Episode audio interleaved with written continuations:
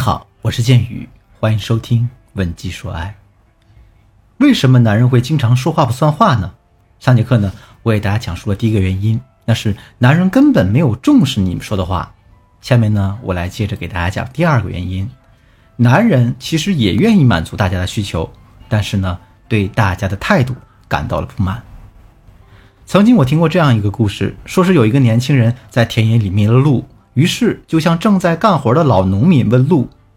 这个年轻人对老农民说：“嗨，老头，李家村怎么走？”老农民一听这话，马上用手指了指北面，然后对年轻人说：“往南走。”这年轻人听到老农民的话，又看了看老农民的手势，心里立马就糊涂了。哎，这老头嘴上说往南走，可他的手呢，却一直向北指。那我到底该听哪一个呢？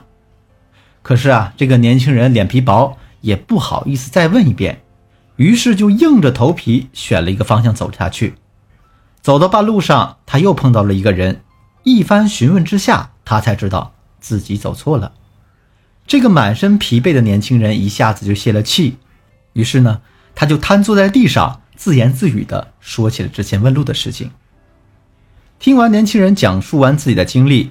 被问路的那个人呢，就对这个年轻人说：“年轻人，你要注意说话的态度呀，否则呢，很容易会走冤枉路的。”听完这句话之后，年轻人这才恍然大悟，于是他赶紧原路返回去，来到老农民面前，承认了错误，并且恭恭敬敬地对老农民说：“师傅，请问去李家村的路该怎么走呢？”听到这话。老农民一下子就笑了，然后热情地给年轻人指了路。故事我们讲完了，那通过这个故事，其实我们能明白这样一个道理：我们在跟别人沟通交流的时候，事情本身很重要，但是我们与别人沟通时的态度更重要。感情呢也是如此的。如果我们在给男人提要求的时候，在态度上太过于强势，甚至是呢用一种命令的口吻去要求男人去做事情的话，那么。即便大家的要求是非常合理的，男人也是不愿意按照大家的要求去做事情的。那么，我们正确的表达方式又应该是怎样的呢？下面我来教给大家三个方法。第一，表达期望，而不是直接提要求。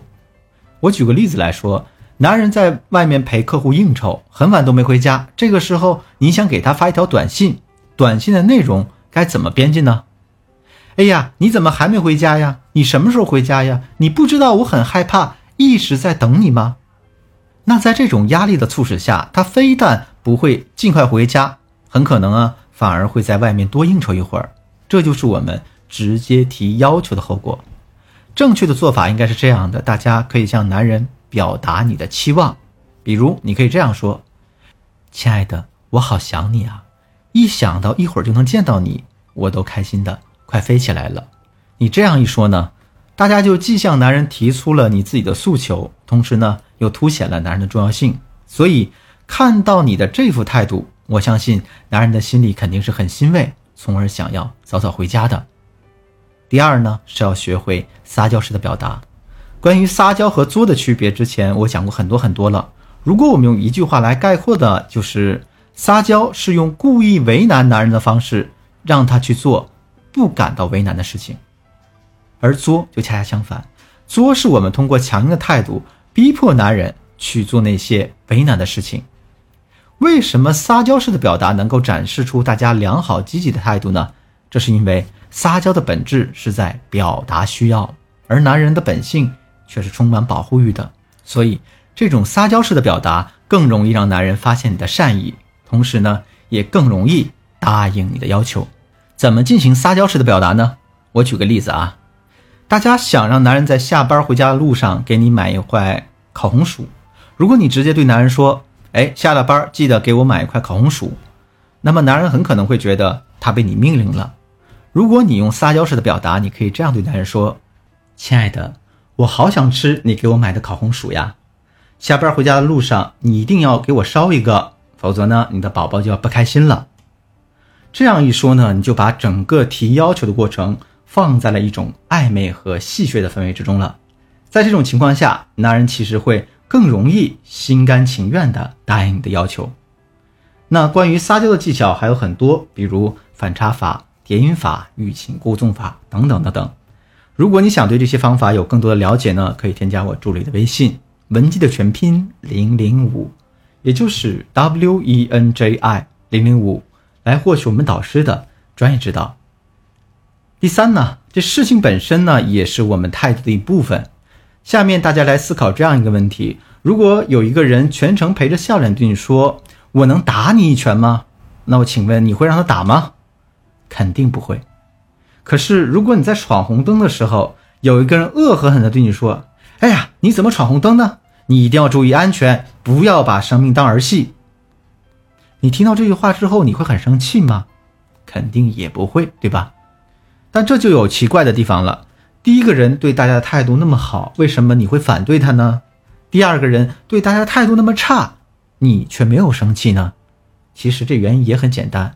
我们一直强调的态度，绝不仅仅指的是我们说话时的语气，更重要的是，我们表达的事情本身是要善意的，并且它不会让男人感到为难。如果你的态度很好，语气很温和，但你说的事情非但不讲情理，还让男人觉得很生气的话，那男人是绝对不会轻易随你的心愿的。我举个例子来说啊，男人在外面有应酬，答应了朋友今天晚上请他们吃饭，可是呢？大家不愿意让男人去，于是你就各种缠着男人，冲男人撒娇。虽然你的态度和语气都很好，但男人很可能还是不会按照你说的做，甚至会冲你发火。所以在给男人提要求的时候，大家要学会换位思考，先摸清男人真实的心思是什么，然后再说出你的想法。只有这样，我们才能水到渠成的达成自己的目的。我就拿上面举的例子来说。大家不想让男人出去应酬，这是一个非常自然的想法。可是呢，如果这个想法不是合情合理的呢？大家一定不要只站在自己的角度，完全凭你的理解去思考问题，而是要先测试一下男人的态度。比如，我们可以先对男人说一句：“哎呀，亲爱的，今天可不可以不去呀？”如果这件事情对于男人来说不重要，男人很可能就会问大家。为什么这样问呢？你家里是不是有什么事儿啊？但如果这件事儿对男人来说很重要呢？那这个时候男人的表达可能就会这样：哎呀，他会说我去参加这个应酬的必要性。比如说，哎呀，今天不行，这个聚会很重要，我是不能爽约的。大家摸清了这样男人的真实态度之后，你再去提要求，那男人肯定就不会再因为你的要求而感到为难了。当然。测试出男人的真实态度，这本身可能也不是一个简单的事情，需要很多技巧。如果你想获得这样的综合能力的话，可以添加我助理的微信，文姬的全拼零零五，也就是 W E N J I 零零五，来获取我们导师的针对性指导吧。好了，今天的内容就到这里了。我是剑宇，文姬说爱，迷茫的情场，你的得力军师。我们下期再见。